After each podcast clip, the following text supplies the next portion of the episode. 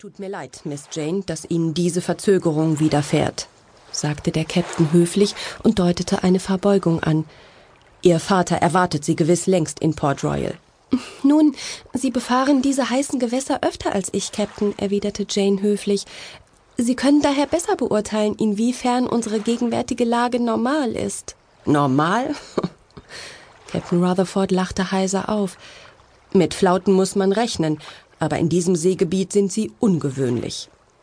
Er zuckte mit den Schultern. Uns wird nichts anderes übrig bleiben, als abzuwarten, Miss Jane. Außer Jane befanden sich noch ein paar andere Passagiere an Bord.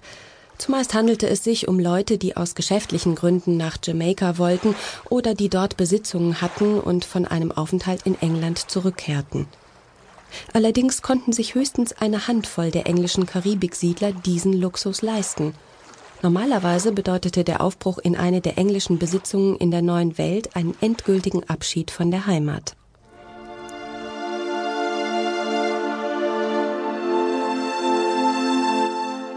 Jane erschien die Erinnerung an das kühle, verregnete Portsmouth, von wo aus die Princess Mary vor Wochen aufgebrochen war, so fern, als würde sie gar nicht wirklich zu ihrem Leben gehören. Die Gegenwart schien alles, was zuvor geschehen war, vollkommen verdrängt zu haben. Achtung, Schiff in Sicht, rief in diesem Augenblick der Ausguck. Captain Rutherford ließ sich ein Fernglas geben und sah zum Horizont. Jane blinzelte. Tatsächlich, dort tauchte ein dunkler Punkt auf, der größer wurde. Schließlich zeigten sich die Konturen eines Segelschiffes. Der Captain gab das Fernrohr zunächst an seinen ersten Offizier weiter. Sehen Sie sich das auch mal an, 1O, sagte er. Ei, ei, Sir. Überall an Bord schienen die Matrosen aus einem fast todesähnlichen Schlaf zu erwachen. Sie eilten zur Reling und starrten zu dem leicht dunstig wirkenden Horizont, wo das Licht der untergehenden Sonne auseinanderzufließen schien. Dieser Segler scheint Fahrt drauf zu haben, stellte Jane fest. Ist das nicht ein Zeichen der Hoffnung? Wenn dort Wind ist, dann wird dieser Wind vielleicht auch bald hier blasen. Captain Rutherford verzog das Gesicht. Es tut mir leid, Miss Jane, aber Sie sollten sich besser keinen Illusionen hingeben, sagte er, während er vom ersten Offizier das Fernrohr zurücknahm und es Jane reichte. Sehen Sie hier durch. Sie werden erkennen, dass die Segel schlaff von den Rahen hängen. Aber ich weiß, das Schiff scheint sich zu bewegen, aber das ist eine Sinnestäuschung. Die Araber nennen so etwas in der Wüste eine Fata Morgana, mischte sich der erste Offizier ein. Aber auf See gibt es das genauso, ergänzte Captain Rutherford.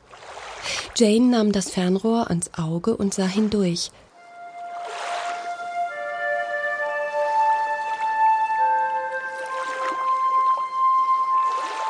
Die Segel des Dreimasters hingen tatsächlich schlaff von den Rahen, und dennoch entstand der Eindruck, als würde der Segler durch das Meer pflügen.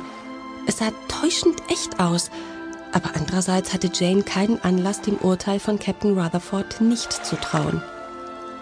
Eine Weile versuchte Jane, weitere Einzelheiten zu erkennen, zum Beispiel Seeleute, die an Deck waren, doch sie konnte niemanden erkennen. Als ob niemand an Bord wäre, ging es ihr durch den Kopf.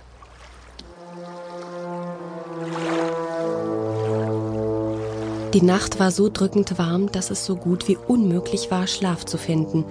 Immer wieder erwachte Jane aus unruhigen Albträumen. Fratzenhafte, grauenerregende Gesichter erschienen ihr darin und erschraken sie bis ins Mark. Ihr Herz raste anschließend und sie hatte das Gefühl, nicht atmen zu können. Ihre Sinne mussten ihr einen Streich spielen. Vielleicht spiegelte sich in diesen Erstickungsträumen auch nur einfach wieder, wie stickig die Luft unter Deck war.